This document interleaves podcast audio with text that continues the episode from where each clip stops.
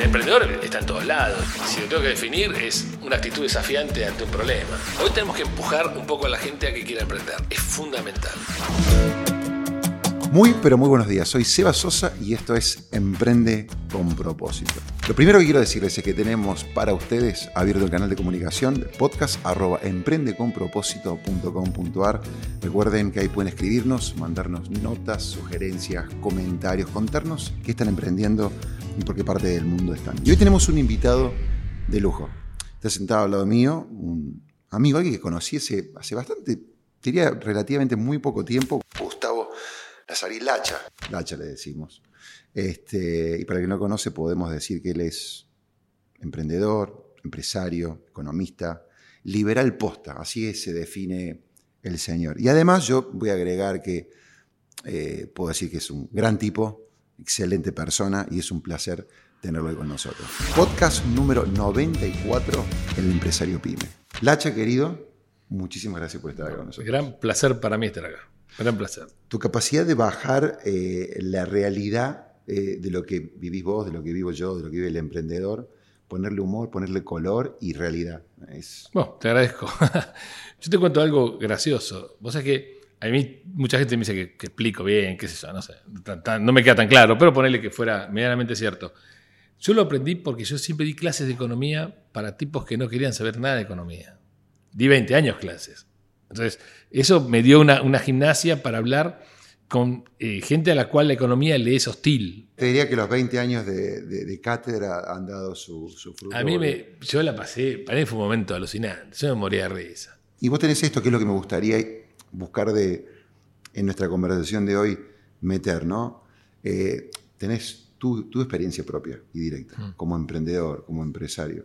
¿Crees que siempre fuiste emprendedor? ¿Te encontraste emprendedor en algún momento dado? ¿Crees que, ¿Vos crees que quienes nos están escuchando de repente le podemos dar alguna manera de ayudar a saber si son emprendedores o no? Capaz que la pregunta es difícil. No hay un momento que uno decide voy a ser emprendedor. Eh, va surgiendo. O sea, es, es, en algún momento, y no solo para actividades económicas, negocios, lo que sea, cuando ahí me dijeron... Eh, que tenés que venir a dar clases conmigo, me dijo un gran profesor, ¿no? Y vos estás loco, tengo 20 años, no, no, 21, es una locura, me da hasta vergüenza. El tipo dice, no, no, me dijo algo genial que me quedó para toda la vida, nunca le digas que no una propuesta, vos empezala. Después, hay tiempo para bajarse, ¿no? Así me metí en 10 millones de, cosas que no me debía haber metido. Pero, tírate, piletea. Y, ahora, y yo, no, eh, digamos, en el ambiente universitario, yo no, nunca decidí, bueno, voy a empezar a emprender esto. Y de pronto metí, realmente terminé dando clases en posgrado, ¿viste? ¿Sí? ¿Dónde salió? Y, y, daba conferencias por todos lados. Eh, en la fábrica, cuando digo, bueno, voy a acompañar a, a, a, mi padre, también no sabía nada. Y no sabes nada, nunca sabes nada. Eh, a mí me gusta la, la, idea de desafiar, y si, si, si podemos decir que emprendedores, si lo tengo que definir, es una actitud desafiante ante un problema. ¿Entendés? Que puede ser un problema hasta, hasta personal. Sí, sí, Pero bueno, sí, lo, lo, encaro. A mí lo que no, lo que me da miedo eh, o, o, me da cierta congoja, que hay gente que no encara el problema. Lo tiene y queda. La Argentina como sociedad es una sociedad no emprendedora, en el sentido que tiene un problema, hace 70 años que no crecemos y, y no encaramos la solución. Ah, Entonces, me, me, encanta tu definición y coincido. Ahora, acabas de decir algo que viste que me da la sensación, a ver, corregime, es contrario a lo que uno eh, escucha. Porque vos, vos, decís, Argentina es la cuna de emprendedores. Y, y, individualmente, individualmente, Pero colectivamente okay. no nos animamos al problema. Hay una canción que me encanta de Calamaro que dice, eh, no te animaste a ser mujer, sos un bebé. No sé quién se la canta, pero parece la canta de Argentina. Nunca se animó a crecer. Siempre somos una quinceañera que no, que no quiere encarar la vida. El, emprendedor está en todos lados. Yo en la fábrica tengo mucho diálogo con el cartonero, el chico que nos levanta el cartón, es un fenómeno. En otro contexto, no estaría levantando cartón. Eh, porque emprende y vos te das cuenta de los, problemas que tiene y cómo los encara. ¿no? Contexto, dice, contexto, otra palabra también interesante para Sí, no, pero obvio. El dice, no, yo tengo cinco hijos y los pibes tienen que estar en el colegio y no los quiero arriba del carrito, ¿viste? O sea, tiene una, una visión de futuro, tiene un problema y lo encara. Y eso es extraordinario. Individualmente la Argentina es súper emprendedora. Como colectivo, como nación, muy bueno, muy bueno, eh, no, no, le tenemos miedo al, al, desafío. Eso está clarísimo, pero eso es harto evidente. Eh, y a mí siempre me gustó eh, meterme en cosas, en cosas raras a ver cómo sale. Es de mi vieja, eh, mi vieja era, eh, no le importaba nada. ¿Cuál fue el desafío más grande que vos, el uno o dos, digamos, desafíos más grandes que vos te haya tocado sortear? Sé que ¿En, es es mucho. en la empresa En la empresa, sí, yo... digo, tenemos cinco horas. Por eso dije ¿No? yo, el desafío. No, mira, el desafío más grande, y, yo te digo algo, eh, la empresa tiene, yo soy del 66, la empresa es del 64. Yo cuando nací, mi viejo ya estaba dos añitos ahí armándola, que yo. Eh, y yo te voy a decir algo, el desafío más grande, pero impresionante, y yo me martillaba la cabeza porque no puedo ser tan burro y me autocastigaba, fue haberme dado cuenta en el 2014 que la fábrica iba a un destino inviable Hmm. y haber tardado tres o cuatro años en tomar la decisión de cambio. Porque te da miedo, porque, ojo, emprender no es un tipo que, no es eh, el Capitán América que salga y se, tira, ¿viste? Va de plato volador en plato volador y nunca, nunca tropieza. Emprender es, vas con un jabón terrible, o sea, vas con mucho miedo, vas con mucha incertidumbre. Uno, eh, a veces me, surge el, economista, vos no tenés certeza del futuro, vos no- nos manejamos en incertidumbre, todo es incertidumbre. Entonces, eh, empecé a ver el problema y digo, no le encuentro la vuelta. Y no, lo sé, no lo encuentro. Y después, viste, como la vida argentina es un despiole, entonces 10 días te olvidás, un mes te olvidás, medio año no le das bola, el otro... Y llegué al 17 y estaba reventado. Y ahí dije, le dije a, mi, viejo ya había fallecido, yo lo he hablado bastante con él, me acuerdo que hasta le escribía cartas por este tema, le digo, mira, lo tengo que escribir y mirarlo, y el hijo me apoyaba mucho con eso. Eh, y le digo a, a- mi hermana y a mi tía, que, que son los socios, le digo, mira, si no fundimos, que sea para fabricando lo que queremos nosotros. Vamos a fabricar los productos que nos dan eh, orgullo, lo que nos da satisfacción, lo que nos da alegría hacer. Yo fabrico fiambres, es un producto que eh, yo lo llamo, eh, como todas las, las producciones, transformar la materia. Y es hermoso ver transformar. Es un tema estético en sí mismo. Vos agarrás un jamón de una manera, el día cero al día 360 tiene aroma, color, y lo fuiste viendo crecer, es, eh, es lindo, ¿viste? Yo, yo me, me vuelvo loco. Eh, y digo, bueno, vamos a hacer lo que, lo que queremos nosotros, que o no va bien o va al destino que estamos, en el cual estamos. Pero todos vivimos esos momentos donde nuestro proyecto, nuestra empresa, nuestro emprendimiento necesita, viste, de esas decisiones que y, y nos quedamos ahí y en ese interín eh, coqueteamos a veces con, con la, la muerte misma del proyecto, ¿no? Pero que necesitamos esos cambios. eh, mientras que vos hablabas, yo pienso en, situaciones nuestras. Nosotros llevamos 17 años, con mi mujer, y cuando mirás para atrás vos decís, "Ahorita eso lo tengo que haber ejecutado mucho más rápido. Hay un concepto de la economía que me encanta, se llama costo hundido. El pasado está hundido, ¿eh? no, no, no podés volver. O sea, yo fui un gil de no haberlo visto y no haber tomado decisiones en el 2011, 12, 13, 14, 15. Listo, empecé en el 17, bárbaro, ya está. Ahora lo que hay que hacer es el marginal hacia sí- adelante. sí, Ya pero lo que voy es como que capitaliza- capitalizar o aprender de esas experiencias. Lógico, sí, sí, sí. sí. ¿no? Este, Para mí fue súper. Ahora lo, lo escribo y cada vez que lo explico hago viste, los cuadritos y, y- y me encanta haber aprendido esa experiencia, pero dolió fuerte. ¿eh? Después tenés 10 millones, vos decís, eh, desafíos, 10 millones todos los días. ¿no? Para mí los desafíos más, más fuleros es cuando he tenido que echar gente. mm, Eh, Vos es que es, es, es muy feo. ¿Te puedo contar una, historia chiquita, linda? dale. Yo le conté a mis hijos, eran chiquitos, tenían 8 y 9 años, que el nono, mi viejo, me había enseñado que en diciembre no se echa la gente. Diciembre no. Diciembre está en la fiesta, diciembre, si tenés que rajar a uno es hasta el 30 de noviembre, macho, y si no, febrero o marzo. Y yo llego un día en este proceso de ajuste que estábamos locos y viendo cómo se bajaba y no llegaba a pagar nada y estaba loco y me endeudaba y ponía plata y sacaba la magia, la creatividad. digo, a la Argentina me da dos tornillos y es MacGyver, ¿viste? MacGyver nació en el obelisco. Bueno, es una cosa de correr, una locura total. Eh, le comento a mi mujer, che, vos sabés que. Pero aparte le comenté, pero en un espacio que no estaban los chicos, pero lo escucharon. Y, me dice, le digo, che, vos sabés que tengo que sacar a fulano, mengano y sutano.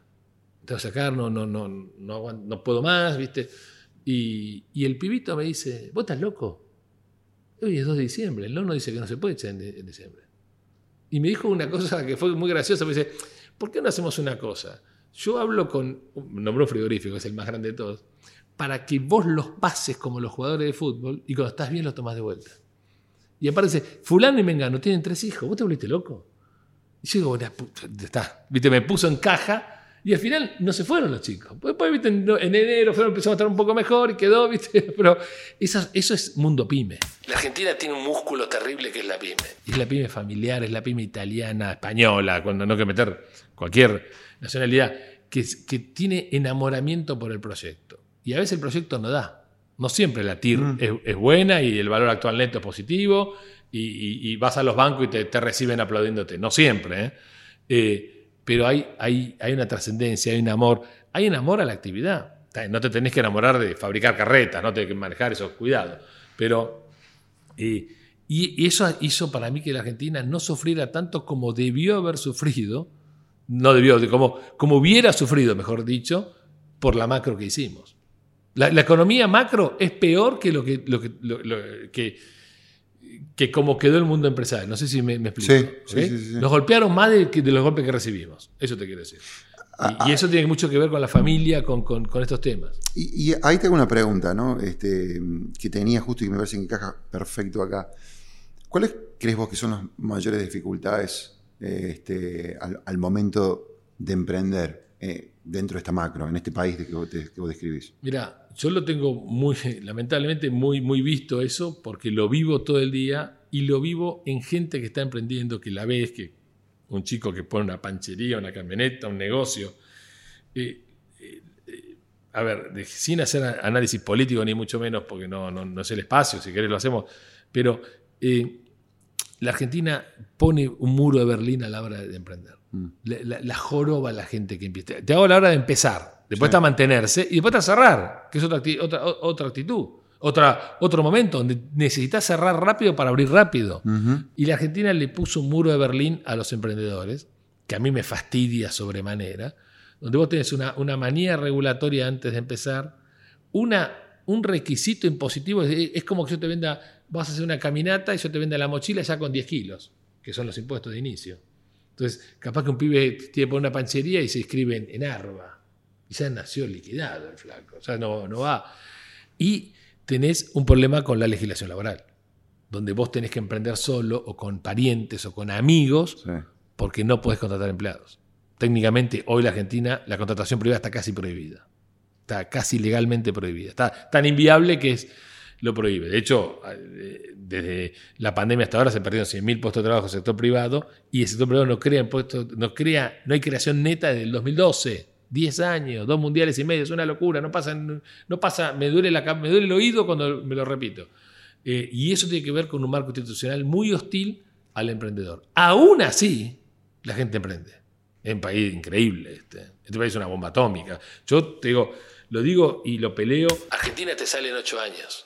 Argentina acomoda la institucionalidad y en ocho años levanta. Porque tiene un músculo productivo muy fuerte en la, en, la, en la, industria del conocimiento. Vos sabés que en la industria del conocimiento son pibes de 18, 20 años que están con la computadora. Te, voy a decir cosas de viejo. Tatuados, con aritos, no tiene nada que ver, ¿no? Pero son una, son una característica. Eh, exporta casi como el sector automotriz. Y los vuelven locos. Yo, el Banco Central está loco se hace. es, es, una industria que por, por la, la, utilización de recursos, si bien el recurso humano es, es, jodido porque es, hay que entrenarse y hay que aprender y que yo, pero Tenés miles de pibes de 18 años con ganas de hacer eso. De cobrar en dólares, recibir una billetera electrónica. No los vuelvas locos, déjalo que lo haga. Porque te ingresan dólares al país, te ingresan capacidad de compra. No, los pibes tienen que hacer todos vericuetos, terciarizaciones para que no los hagan. Delirio. Cuando vos tenés que soltar a esos chicos. Esto es como tener a Messi y atarlo. la pelota que juegue. Es el ente sentido común. Y eso pasa en todos los rubros de emprendedores. La economía consciente estuve averiguando y digo, yo me volví loco. Pero pasa en todo. Y a mí, para mí, te digo, emprendedor es el cartonero mío, David, o es este pibe que está haciendo programas para alguna empresa afuera. O sea, todos tienen eso. Y todos tienen estas trabas. Entonces, acá te hago una pregunta. Que si mañana vos sos eh, ministro, secretario de Desarrollo, de Emprendedorismo, tres medidas que vos tomarías para, para impactar eh, en el mundo emprendedor. Yo, lo que vos estás diciendo, yo lo que menos le sugeriría a, a, un político que me nombre, porque que me nombre cafetero, no ministro le voy a prender fuego a la cabeza, le voy a quemar la cabeza para hacer Bueno, olvídate, no sos ministro, pero No, no, cuando sea ministro, olvídate. Pero a lo que te digo es, no importa el lugar que entre, dos medidas son muy sencillas. Son fáciles, tienen costo fiscal cero, costo administrativo cero y libera el trabajo del empleado público. O sea que ni siquiera es una molestia. Que es desregular lo incremental. Vos es muy difícil sacar una regulación. Es muy difícil decirle a la IGJ, muchachos, eh, tiene que hacer los trámites distintos. Muy complicado. Ahora, sí puedo decir que el nuevo local no requiere tanta regulación como el anterior. Cambiando el paradigma. El paradigma argentino es que es, muy, muy latino esto. Pero, eh, eh, en Argentina es tremendo, por lo que conozco. Es cumplime todo esto. En el caso de un comercio, son 14, 14 habilitaciones, con matriculados, más contador y abogado Cumplime todo esto para que yo te deje trabajar. El paradigma debe ser, este es el Bademecum, mucho más sencillo, empezá a trabajar. Si vengo y no estás, te cierro el negocio. Pero empezá a trabajar. Y tiene que ver con la Constitución. La Constitución dice que vos tenés libertad de eh, comercio y de industria lícita. Y la libertad no, no está supeditada a el plano. Es un error de concepto la libertad es previa. La Constitución reconoce una libertad del ser humano, no me da una libertad. Si me da la libertad, entonces tiene el derecho a sacármela. No tenés el derecho a sacármela porque desde Adán y Eva que tengo la libertad, campeón. A vos te ocurrió escribirla. La Constitución es un freno al Estado, no es un freno al, privado. Entonces, eso es un concepto, yo lo llamo el concepto del incremental. Deja el pasado. El pasado es un despelote. Argentina está súper regulada, tiene 30.000 leyes. Olvídate, es muy difícil. Dame la nueva. Dame la camioneta nueva. Si vos querés llevar una camionetita. Que un pibe se compra una Fiorino, agarra tres gambas, cuatro gambas, una usadita y quiere transportar todo lo que lleva una hamburguesería. Una hamburguesa es pan, carne, fiambre, queso y lechuga. Una completa. Son cinco habilitaciones, una por producto. No hagas eso. Ya está. El que ya la tiene, la tiene. El nuevo, no hagas eso. Le puedes poner la norma que no, no mezcles por un tema de contaminación cruzada. Fenómeno. Poner la norma, pero no pidas la habilitación. Pues la habilitación es un día, un trámite, una guita. ¿Y, qué haces? La gente no saca la habilitación y va al negro y le dice al Estado, no me servís, Estado. Y yo quiero que el Estado le sirva a la gente. Entonces, eso primero. Por la parte laboral, de vuelta, el trabajo incremental, un sistema como el norteamericano. ¿Por qué Estados Unidos no tiene desempleo y cuando generan 10 millones de desempleados, a los dos meses no los, generan, los crearon de vuelta? ¿Por qué funciona? Porque tiene, eh, lo copio igual. Y, no, y dejar los viejos trabajadores, 5,8 millones de trabajadores en el sector privado, dejarlo con el sistema viejo. ¿Sabes lo que va a generar? Si vos tenés 75% de impuestos de salario sobre el trabajador que ya está, y en el otro le pones 15, el incentivo de las empresas a tomar el 15. 15 más 75 dividido 2 te bajó la carga, la carga promedio. Y vos sos competitivo internacionalmente con 10, 15 empleados nuevos. Y la tercera, que es la más importante, la madre de todas las batallas, te cambio todo el sistema impositivo. Y tenemos que cambiar, animarnos a hacerlo. ¿Sabes por qué? Porque menos impuestos le van a recaudar más al gobierno. Sí. sí. Y vos te imaginás, ahora te hago, te hago al revés. Imagínate que un demente como yo hacemos esto. Eh, como dice Alberti, ideas rápidas, escrito rápido, ideas pensadas en reposo. Esto vengo de los 15 años pensando esto. Por que lo hacemos. Viene un loco y lo hace.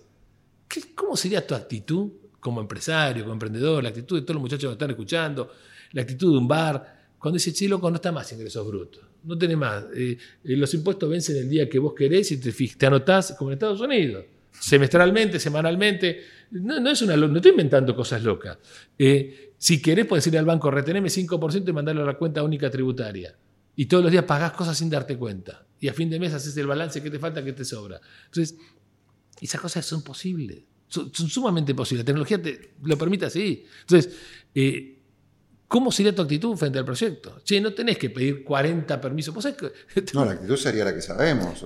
estamos en la construcción, muy lindero a, la construcción. Eh, vos sabés que en Buenos Aires un edificio se calcula son tres años, pero la construcción son dos años. Un año es el trámite. ¿Cómo un año es el trámite? ¿Cómo un, trabajador no le puede dar de comer a la familia durante un año porque hay uno manchando papeles? Arrancalo. Entiendo la norma planeamiento urbano. Listo, cumplimos eso. qué, es eso de andar pidiendo el permiso a todo el mundo? Eh, yo estoy en el mercado de chacinados.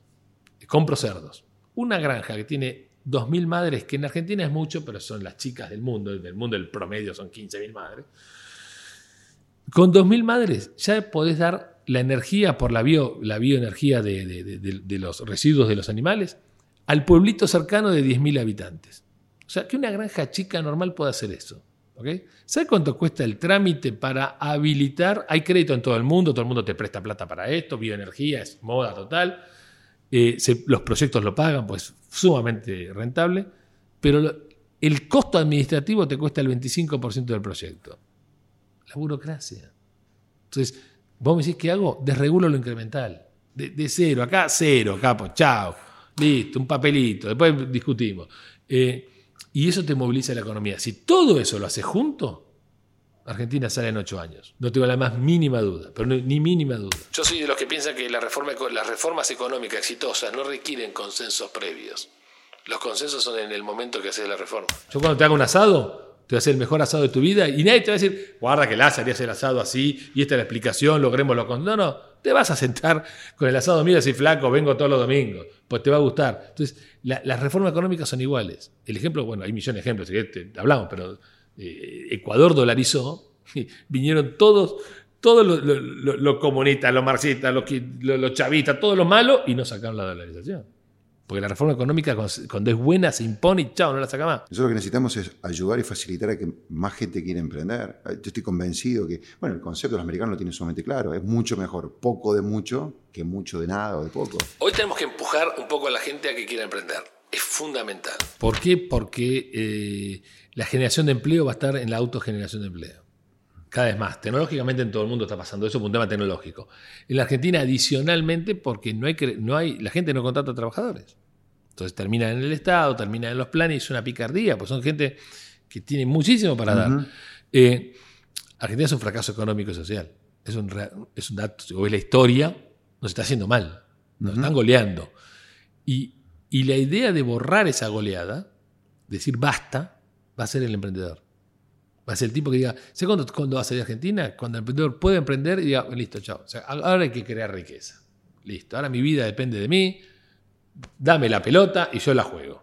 ¿okay? Pero esas decisiones, loco, de acá para adelante no vamos más para atrás, eso va a pasar en Argentina. Estoy seguro, porque la caída es casi vergonzante.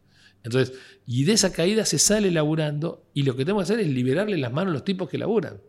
Liberar las manos. O sea, bueno, podés tener eh, eh, restricciones del gobierno a las personas y del sector privado a otro sector privado. Vos conocés bien el caso de, loco, no quiero que me entre nadie, eh, cerrame el asunto. No, no, acá tenemos que tener todos porque hay un mundo de 7 mil millones de habitantes que si vos lo pasás a... Vos sabés que la Argentina produce alimentos y hay 7.500 millones de habitantes en el mundo. Saca la cuenta, son 30 mil millones de comida por día. ¿Cómo vas a decir que no hay lugar para fabricar para todos?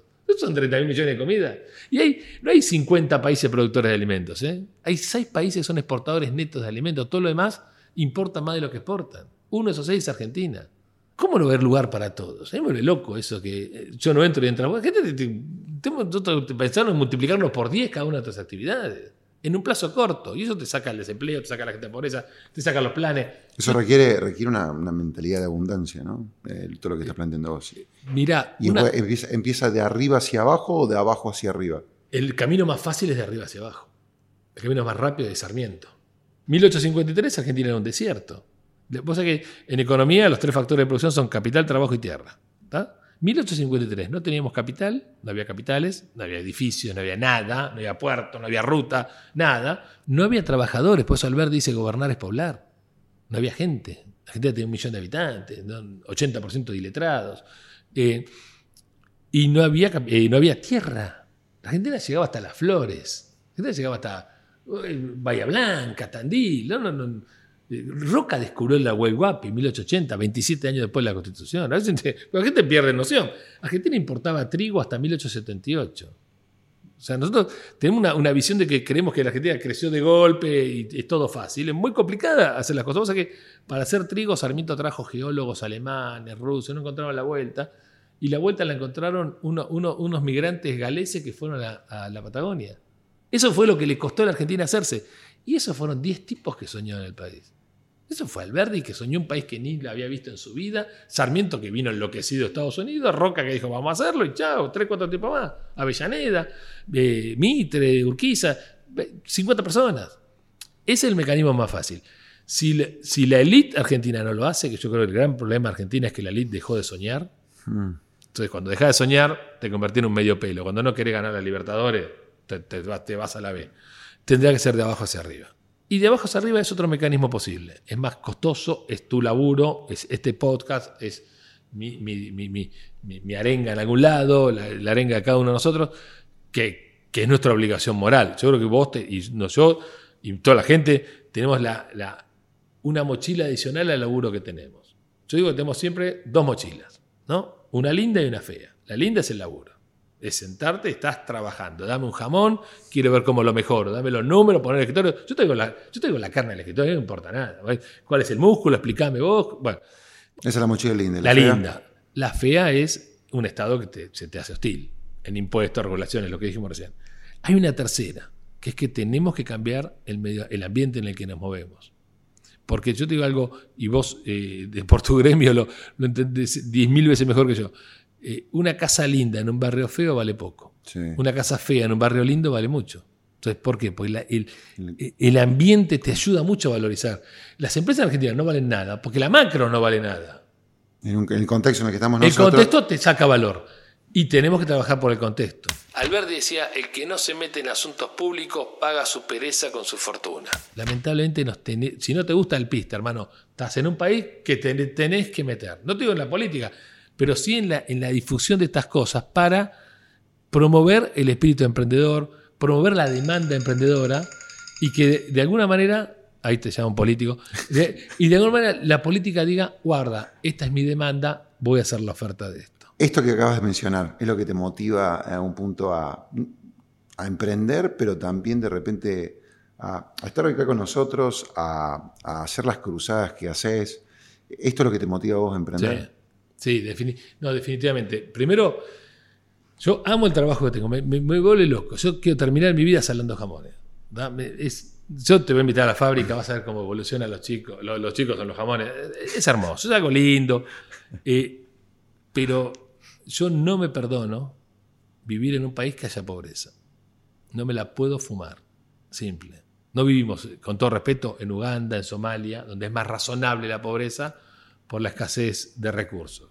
Viste que hay, dicen que hay cuatro tipos de países, ¿no? Los desarrollados, que son los que han desarrollado sus recursos, los, desarrollados, los subdesarrollados, que son los que no tienen recursos, Japón, que nadie entiende cómo sin recursos se desarrolló, y Argentina, que nadie entiende cómo con recursos se subdesarrolló. Pero bueno, esto que es un chiste, porque era un tema serio y lo terminé con una pavada, pero eh, esto es un chiste. Yo no me fumo que la Argentina sea pobre, no me la puedo fumar. Y tampoco me gusta vivir bien en un país que le va mal. Para eso me rajo. Y no me gustaría dejarle a mis hijos, che, mira, te dejo una fábrica muy linda, una actividad muy linda, te eduqué bien, pero la Argentina es una, eh, es una aldea. No. Y para transformar la aldea tenés que meter en asunto público. A mí me encanta difundir esto. La verdad que lo siento, me, tengo todavía. la, carótida me lo permite, ¿viste? Un día va a decir basta y sonaste, pero eh, tengo el físico para hacerlo y creo que estamos obligados a hacerlo. Los partidos se pelean hasta el final. Y si estás perdiendo 5 a 0, loco, vas al frente igual y no te importa nada. Es el emprendedor que hablábamos al principio. Entonces, Argentina está perdiendo 5 a 0 y yo no me fumo, pero para nada me aguanto que haya pobreza y que el único recurso sea la inmigración. Lacha, muchísimas gracias. No, gracias a vos y gracias por esto, gracias por este emprendimiento. ¿eh? Gracias por ayudarnos a agregar valor. La Argentina tiene un músculo terrible que es la piel. Argentina acomoda la institucionalidad y en ocho años levanta. Porque la reforma económica cuando es buena se impone y chao, no la saca más. Un placer, gracias por escucharnos, por acompañarnos. Este, seguramente que habrá más lacha en otros, en otros podcasts. Un beso, un cariño y será hasta la próxima. Recuerden, abraza un propósito, desafía al mundo e inspira a otros. Seba Sosa y esto fue Emprende con propósito.